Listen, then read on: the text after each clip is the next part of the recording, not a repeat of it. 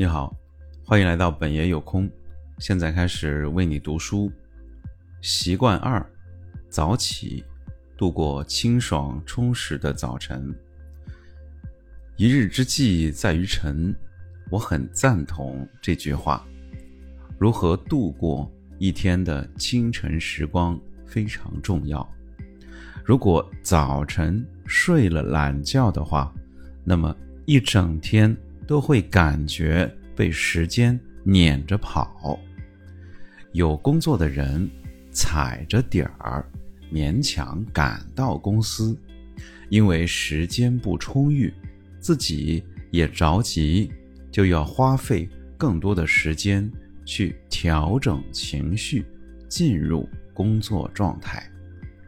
这种迟到感也会伴随一整天。工作还没有准备好，就得去和合作伙伴碰面；还没能组织好自己的思路，就要去参加会议。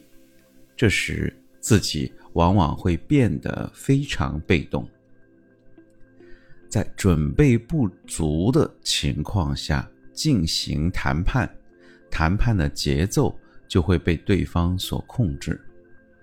变成以对方的距离感来推进事情的进程，这是极大的劣势。因为一旦对方首先决定了双方的距离，那么他就掌握了谈判的主导权。而早起的话，情况就会变得完全不同了。可以好好的吃早饭，当然要用心认真的吃。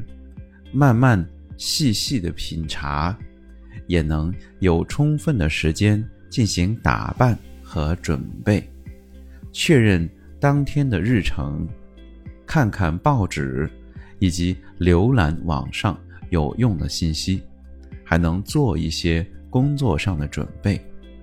像这样度过一个清爽又充实的早晨。内心也会变得清爽平静，更加充盈。这样一来，不管面对什么样的人，都能够更加温和的去应对。即使在工作或私人场合遇到新朋友，也能够以非常自然的状态去面对。内心的充盈与自然的状态密不可分。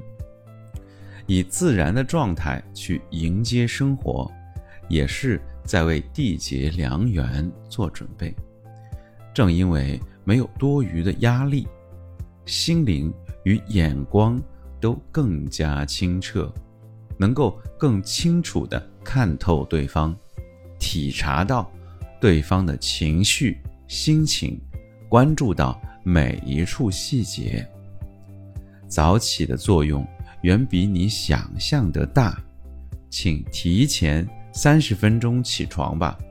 这样，随着清晨时光的改变，一天也会跟着发生改变，使你更容易与他人结下良缘，也能使现有的缘分朝着好的方向发展。